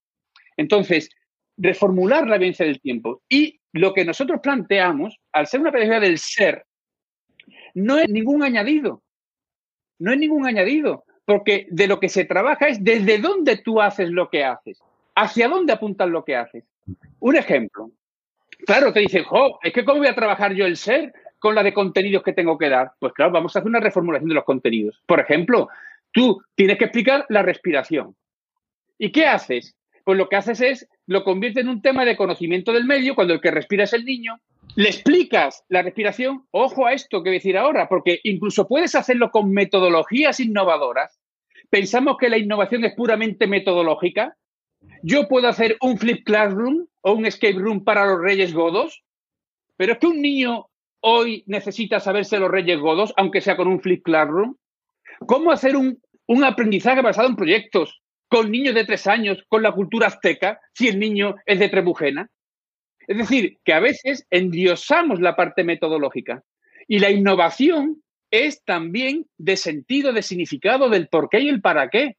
Eh, porque si no tengo claro el por qué y el para qué, no, los cómo me sobran. Pero si yo tengo claro que la celebración del Día de la Paz no es hacer cosas sobre la palomita, sobre el concepto ideológico de paz, sino que los niños se pacifiquen, si tengo claro eso, ya de ahí surge una determinada metodología. Entonces me parece fundamental que el maestro vea que esto no es un añadido, porque la respiración, al menos en primaria, lo que yo tengo que hacer no es que el niño sepa cómo funciona el aparato respiratorio, discernimiento del contenido, porque mi alumno de 8 años ni va a ser enfermero ni médico todavía, tendrá tiempo de serlo. Pero con 8 años sí que puede y debe aprender cómo su manera de respirar afecta sus estados mentales y emocionales y enseñarle a respirar. ¿Y cómo puedo soltar una ansiedad o una pena a través de la respiración? Entonces, el niño Por eso el niño, hablamos del sentido, pregunta por qué tengo que ir a la escuela. Eso es, la espada clavada al corazón de la escuela, porque cuando un niño pregunta por qué tengo que ir a la escuela, es porque la escuela es un espacio sin por qué. ¿Por qué tengo que estudiar la respiración? Entonces, el aprendizaje significativo, no solamente como decía Auswell, ¿no? De, sino que es un aprendizaje que para el niño lo conecta con el desarrollo de lo que es le conecta con lo que realmente es. Lo comentas muy bien eh, en, esa, en esa línea de los para qué, ¿no? Yo creo que, pues seguramente en, la búsqueda del para qué, en ese sentido que dice nuestro, el subtítulo de, este libro que hemos escrito todos nosotros que estamos aquí, pues creo que es la idea de lo que significa este libro. Es decir, vamos a buscar, vamos a pararnos en los para qué, en los para qué soy docente, para qué va a aprender mi alumno, cuál es el contenido esencial, eh, la esencia de lo que tengo que llegar a él. Vamos a ver esos otros contenidos que también son esenciales y que no están en los currículums. Vamos a, a desentrañar todo eso y vamos a aflorarlo y vamos a entender que la educación para ser seguramente no está escrita en los currículums. Y aun partiendo de los currículums la podemos transformar en aquello que nosotros como docentes sabemos que necesitan nuestros alumnos. Y, lo, necesitan como individuos, como ciudadanos, pero también fundamentalmente como personas. ¿no? Vamos a escuchar ahora a José Antonio Gabelas, eh, que junto a Carmen Marta Lazo son los autores del capítulo 10 eh, titulado Humanismo y Entorno Digital. ¿Por qué el factor relacional humaniza? La tecnología conduce a una aceleración de los procesos de producción y consumo, unos cambios profundos en el ámbito laboral y, por supuesto, una transformación en los modelos de aprendizaje y el conocimiento, no solo en su acceso, también en su construcción. En esta sociedad que crece, a veces demasiado deprisa, la educación explora y gambula por un presente en transición, vadeando las corrientes entre las dos orillas, la del pasado con sus seguridades, sus necesarias referencias y también con sus mecánicas repetitivas, y la del otro lado, donde experimentamos un estado de constante y ansiosa prueba a través de ensayo y error.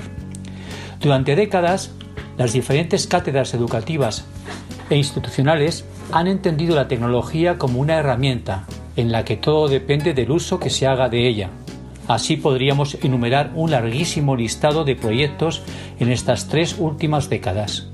De una forma paralela se abrió una discusión sobre la necesidad de desplazar el foco de la tecnología como herramienta a la tecnología como parte de la metodología. Pero proponemos un paso más allá. Con tecnología o sin ella, ni los estudiantes ni los profesores pueden ser OSNIs, objetos sentados no identificados es necesario superar los viejos debates alrededor de la tecnología, así como su determinismo, lo que significa que debemos comprender y trabajar desde otro entorno, en el que el estudiante y el docente respiren el oxígeno del aprendizaje de un modo bidireccional. Frente a una visión funcionalista, entendemos que resulta más realista y eficiente analizar nuestro escenario de intervención como un entorno humanista. No hablamos de TIC, sino de TRIC, tecnologías de la relación, información y comunicación, con una R de relación que dimensiona la comunicación y propone una información crítica y contrastada. Un factor relacional que la profesora Carmen Marta Lazo y un servidor entendemos como el eje que conecta los usos, consumos e interacciones que se producen en las redes, tanto psicosociales como sinápticas, con una visión positiva y holística, que abarca las tres dimensiones del ser humano, cognitiva, emocional y social, que desde el desarrollo comunitario contempla todos los agentes mediadores sociales en un triple entorno, individual, social y ambiental. Sorprende la lucidez de Victor Capra, científico físico que investigó los trabajos de Leonardo da Vinci en sus estudios sobre la naturaleza. En su Learning from Leonardo destaca la visión orgánica que tenía el sabio renacentista del mundo y de la naturaleza. Todo está interconectado. Lo esencial no es la materia, sino las relaciones. Recoge una bellísima analogía entre la tierra y el cuerpo, en la que el agua es la sangre, la tierra la carne, los estratos rocosos los huesos, las mareas las pulsaciones. Una visión holística en un sistema vivo es más que la suma de las partes. Así, entendemos el estudiante como sujeto crítico, pensante y sintiente, que está integrado porque existe un entorno contemplado en el diseño y desarrollo tanto de un modelo educativo como también comunicativo. Vamos a escuchar ahora a Ana Peinado, que en el capítulo 9 nos acerca propuestas cercanas para el desarrollo en el aula de una educación emocional. En el capítulo 9 del libro Educar para Ser hablamos de inteligencia emocional en el aula. Partimos del concepto de educación emocional, su desarrollo histórico desde la teoría de las inteligencias múltiples de Gardner, pasando por las aportaciones de Salovey, Mayer y Goleman, hasta llegar al desarrollo de la psicología positiva con conceptos como los de fortalezas personales, bienestar emocional o resiliencia. Es posible implantar en los centros educativos programas que abarquen el desarrollo de las competencias emocionales, de reconocimiento de emociones, autoconocimiento, motivación, autorregulación, competencias sociales y fortalezas a través de actividades concretas tanto en tutoría como incluso en cada asignatura. Educar con inteligencia emocional, desde la inteligencia emocional, no solo es posible, sino que es necesario y en estos tiempos básico.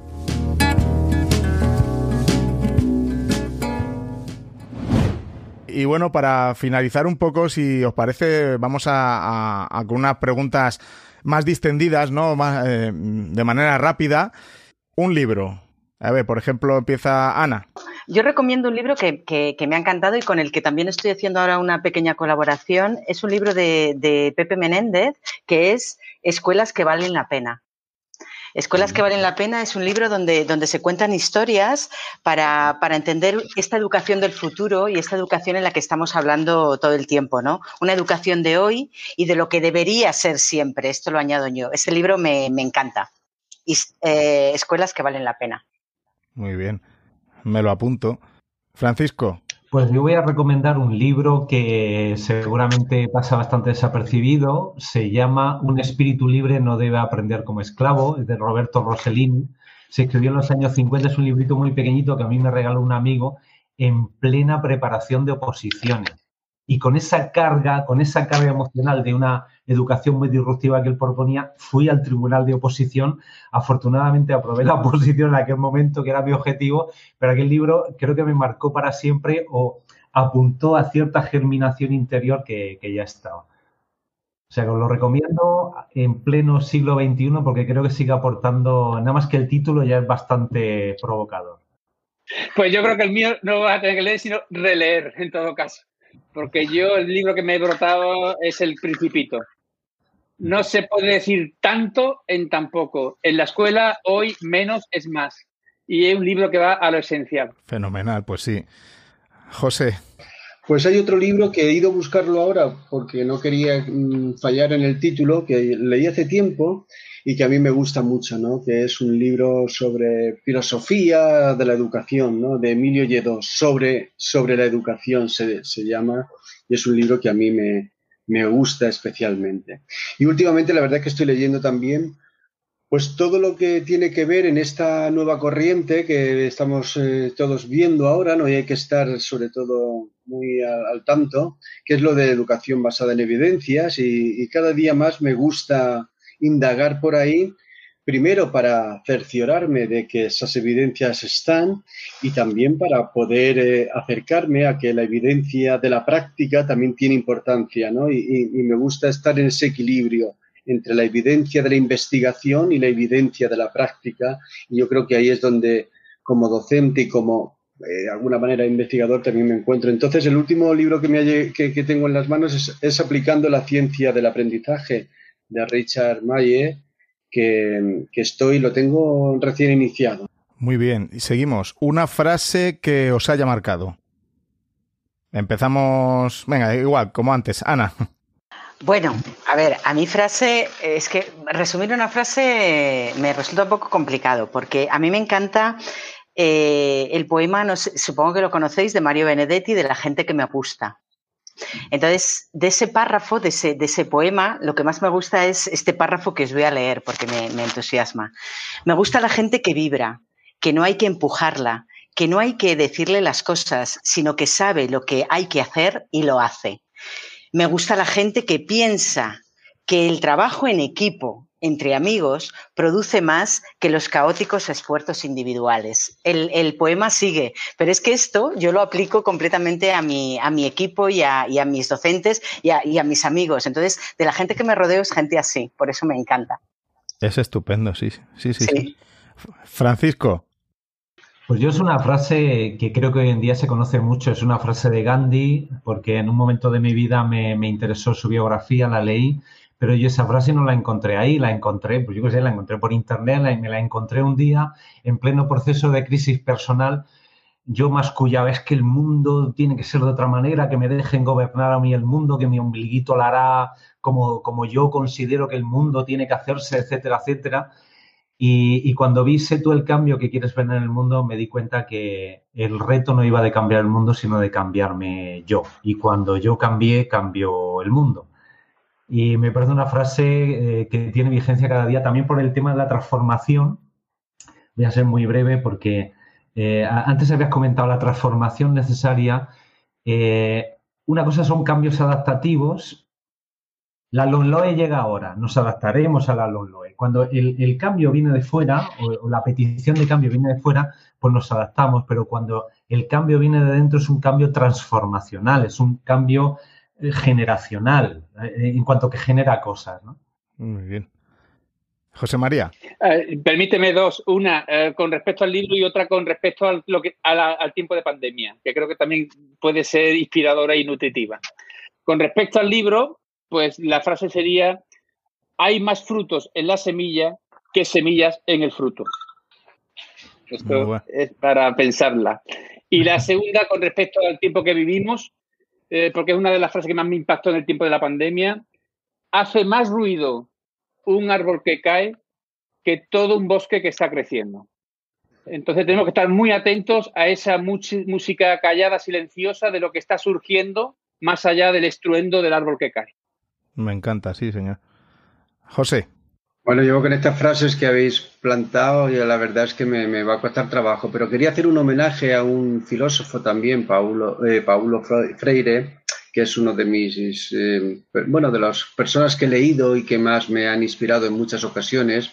¿no? Y está, aunque la digo así de memoria, pues aquello de, de yo no cambio el mundo, sino que cambio las personas que van a cambiar el mundo. ¿no? Y a mí me gusta acercarme a eso, me gusta acercarme a que mi capacidad de poder, de influencia o de, o de, o de tener algo de relevancia en las vidas de las personas son de las que tengo cerca, ¿no?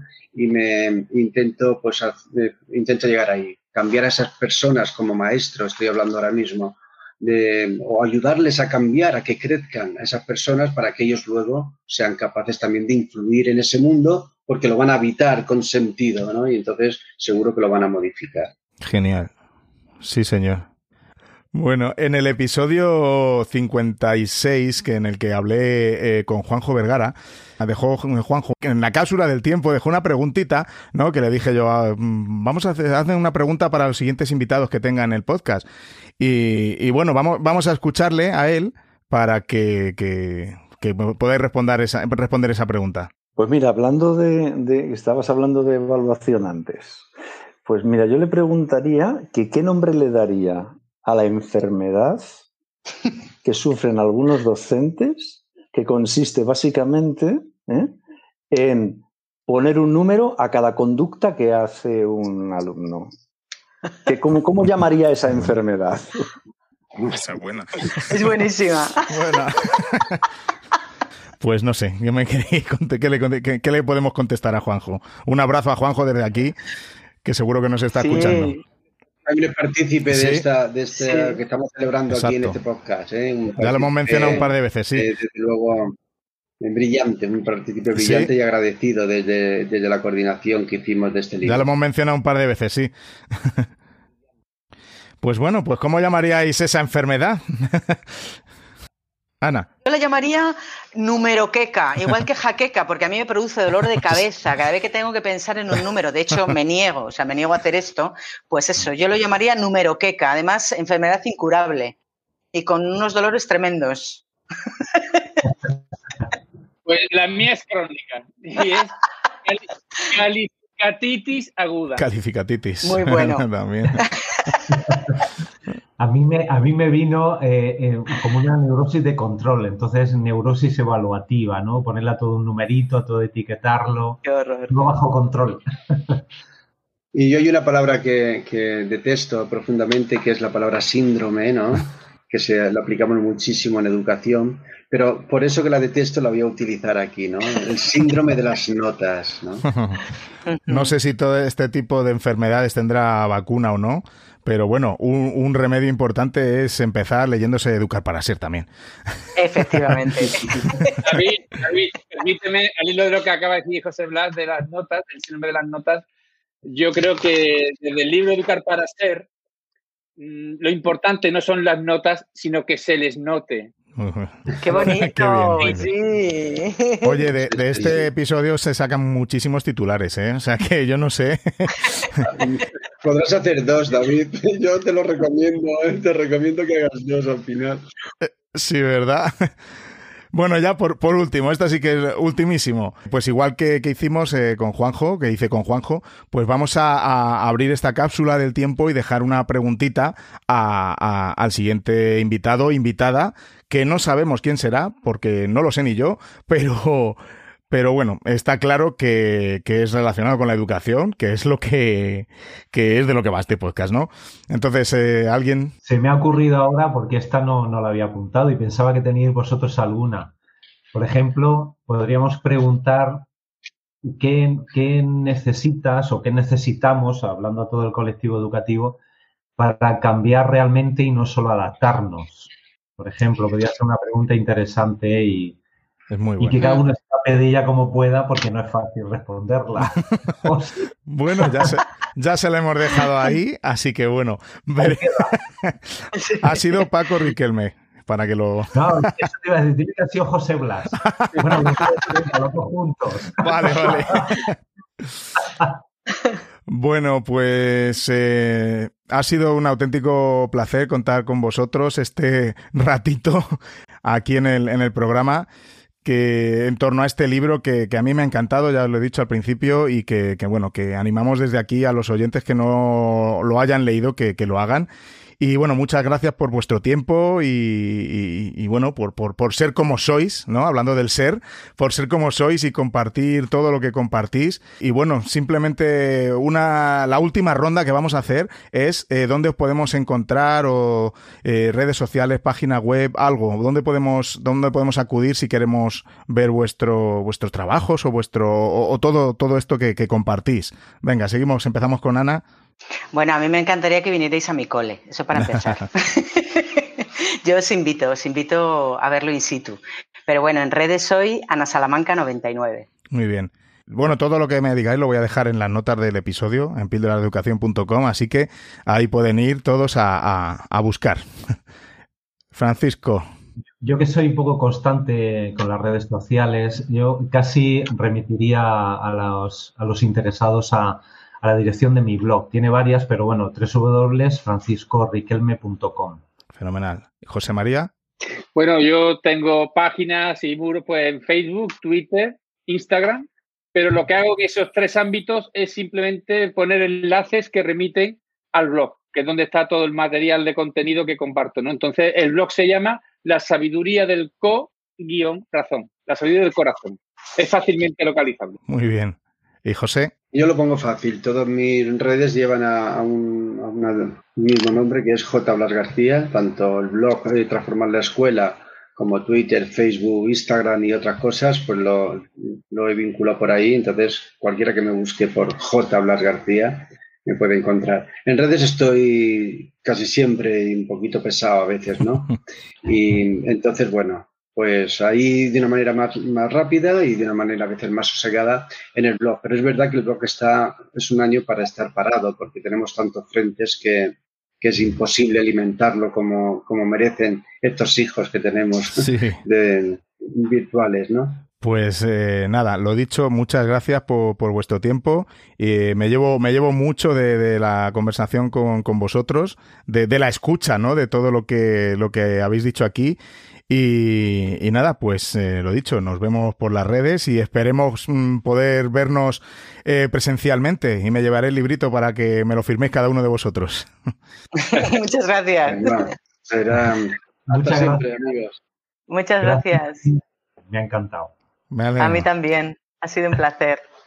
Bueno, muchas gracias. Un abrazo. muchas gracias. Francisco, Ana, José María, David, seguimos en contacto.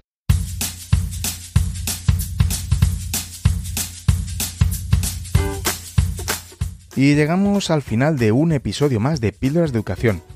Muchísimas gracias por quedarte hasta el final y más en este episodio largo, pero yo creo que ha merecido la pena. Ya me contarás.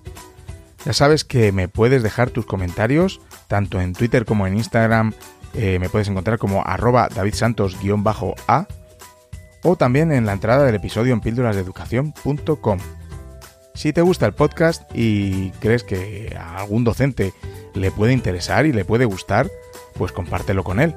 Y bueno, también puedes apoyar a Píldoras de Educación yendo a mi página de Coffee y bueno, pues invitarme a un café. Y recuerda, mi página de Coffee es coffee.com barra David Santos. K-O-F-I barra David Santos.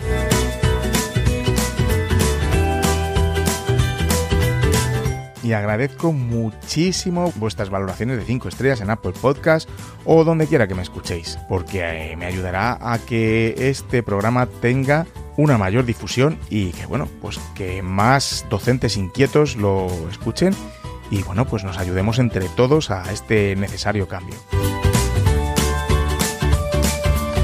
Lo dicho, espero que, que este episodio te haya gustado y lo hayas disfrutado tanto como yo grabarlo y, conversar con estos, con estos geniales docentes, estos monstruos de, la educación. Y, bueno, te espero en el siguiente episodio, que no quiero demorarme mucho en, en grabar porque tengo muchas cosas que contarte. Y recordad, con vuestras píldoras podéis hacer que la educación goce de la mejor salud.